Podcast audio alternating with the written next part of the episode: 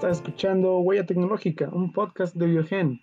En esta edición nuevamente estoy yo, Cristian Reyes, y mi amigo Alfredo Aguayo. ¿Qué tal, Aguayo? ¿Cómo estás? Muy bien, muy bien. Aquí estamos en otro, en otro episodio más, en otro capítulo, con muchas noticias nuevas más. Ah, sí. A ver, ¿Qué tipo de noticias traes, amigo? A ver, cuéntame de qué vamos a hablar esta edición. Pues mira, primero que nada más, esto es fresco de hace algunas horas. Eh, se publicó un artículo en la revista Nature donde dice que la infección por COVID, por SARS-CoV-2, induce unas células plasmáticas en la médula de los humanos. Esto, ¿qué es? Bueno, pues ese artículo eh, muestra la presencia de células inmunes durante incluso eh, un tiempo prolongado en personas que ya pasaron por la infección de COVID, ya sea leve o, o una muy fuerte. El estudio pues demostró que por primera vez los, en todo el tiempo que llevamos de pandemia, eh, estas células en humanos, pues son capaces de fabricar anticuerpos contra el coronavirus durante el resto de sus vidas, tal vez.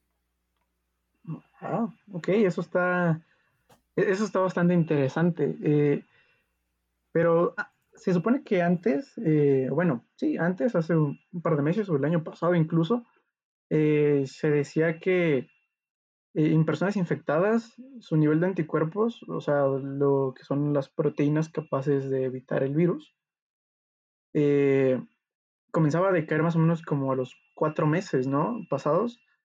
Entonces, ¿cómo, cómo está esto? Se supone que a partir de que, bueno, mejor dicho, a pesar que estos anticuerpos eh, decaigan, el paciente tenga una respuesta inmune, o cómo va, o sea, con esto de los glóbulos blancos o porque se supone que tienen memoria, ¿no? Los glóbulos, los glóbulos blancos, por eso es que podemos defendernos contra diferentes patógenos o enfermedades. Entonces, eh, es algo interesante lo, que bien dices. Y, y bueno, entonces se supone que genera una respuesta inmune que les protege ante reinfecciones, ¿no? O sea, estamos hablando de que solamente es la primera vez la que les puede llegar a dar o, o, llegar a dar grave, ¿no? Por así decir. Sí, sí, sí. De hecho, mira, el estudio se realizó a un número de 77 pacientes de, de, edades desde 29 a 69 años, que pues déjame decirte que ya estamos en el rango de edad que se hicieron esas pruebas, ya no estamos tan jóvenes. Ay. Y, y bueno, la mayoría de ellos vieron que los anticuerpos eh, decaen de forma pronunciada después de los cuatro meses, como tú dijiste, pero ya después eh, hay una reducción más pausada, o sea, quiere decir que eh, ya no se reducen los anticuerpos tanto como al mismo ritmo al que se venían pues, reduciendo. Y estas moléculas siguen presentes en, pues, en la sangre, en los torrentes sanguíneos, hasta 11 meses después de la infección.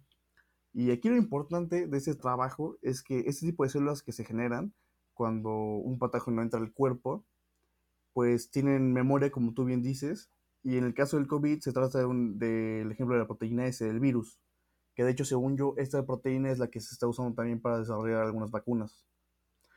Mm. Y bueno, pasada la infección del COVID, eh, estas células inmunes viajan a la médula ósea y se quedan ahí, en un estado latente, se quedan como en, en pausa, por así decirlo. Y cuando el virus reaparece, cuando tu cuerpo detecta que el virus entró nuevamente a tu cuerpo, estas células vuelven al torrente sanguíneo y comienzan a fabricar nuevos anticuerpos para así pues atacar la infección.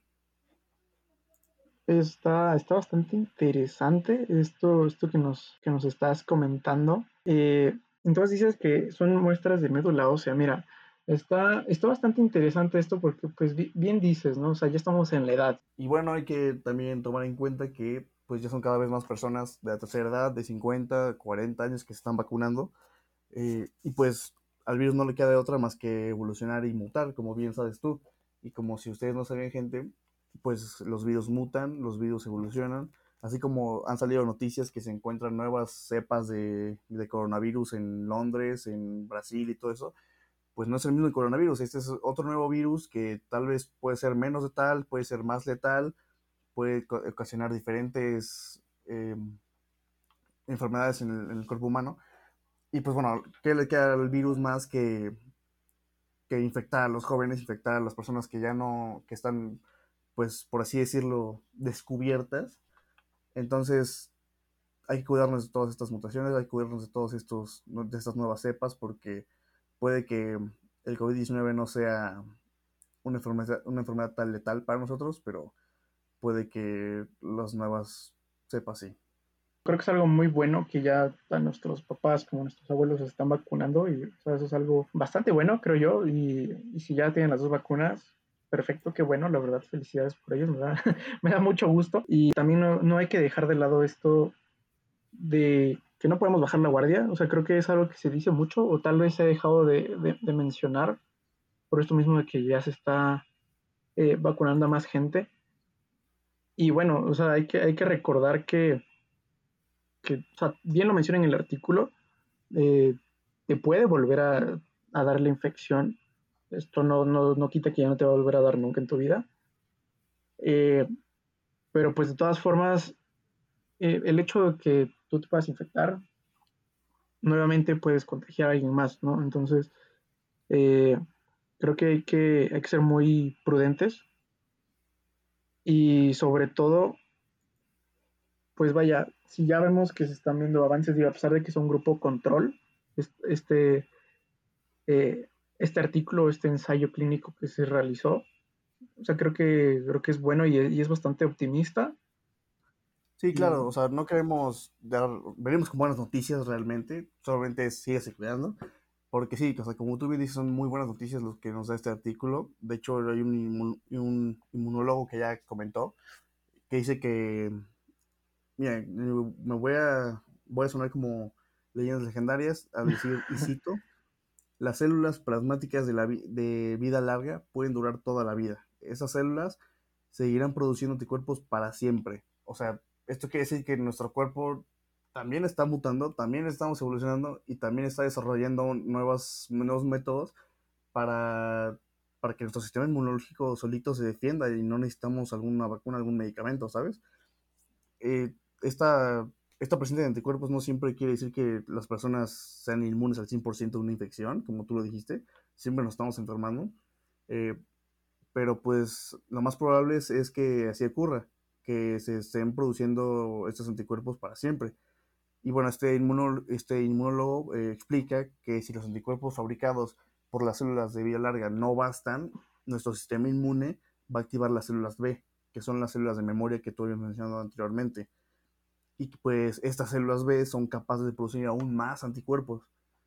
Y bueno, este trabajo que, que se publicó en, en, Nature ha encontrado que ese tipo de células en los pacientes, lo cual es un hallazgo que que coincide con, con, estudios anteriores a lo largo de la pandemia que se tratan sobre la inmunidad al SARS-CoV-2.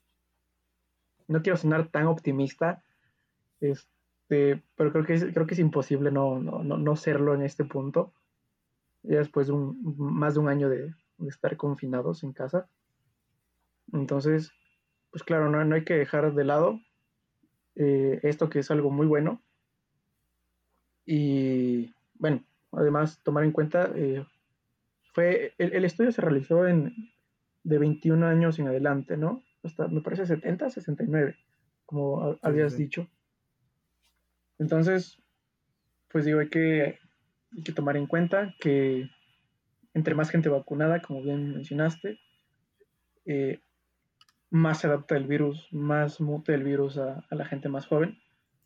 Sí, Entonces... y, y, de hecho también este, este paper también habla un poquito de eso, que es la pregunta que aún no tiene respuestas, es que si este tipo de células que están produciendo los anticuerpos puedan neutralizar las nuevas variantes, como mencionamos, eh, los nuevos tipos de, de, cepas que existen en el coronavirus.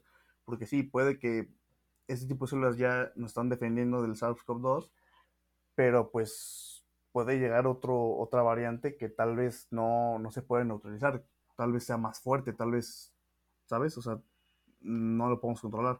Entonces, por lo mismo hay que, como lo dijimos y lo estamos repitiendo, hay que seguirnos cuidando. Y pues nada, gente, eh, creo que, bueno, muchas gracias por escucharnos nuevamente y por favor, como ya mencionamos, síganse cuidando. Recuerden que entre más nos cuidemos, eh, más rápido pasará esto y pues nada, hay que estar atentos para cuando les toque vacunarse. Entonces, muchas gracias por escucharnos. No olviden seguirnos en nuestras redes sociales. Pueden seguirnos en Instagram como arroba biogen.pue y en Facebook como eh, Puebla. Pues muchas gracias por escucharnos. Hasta el próximo capítulo.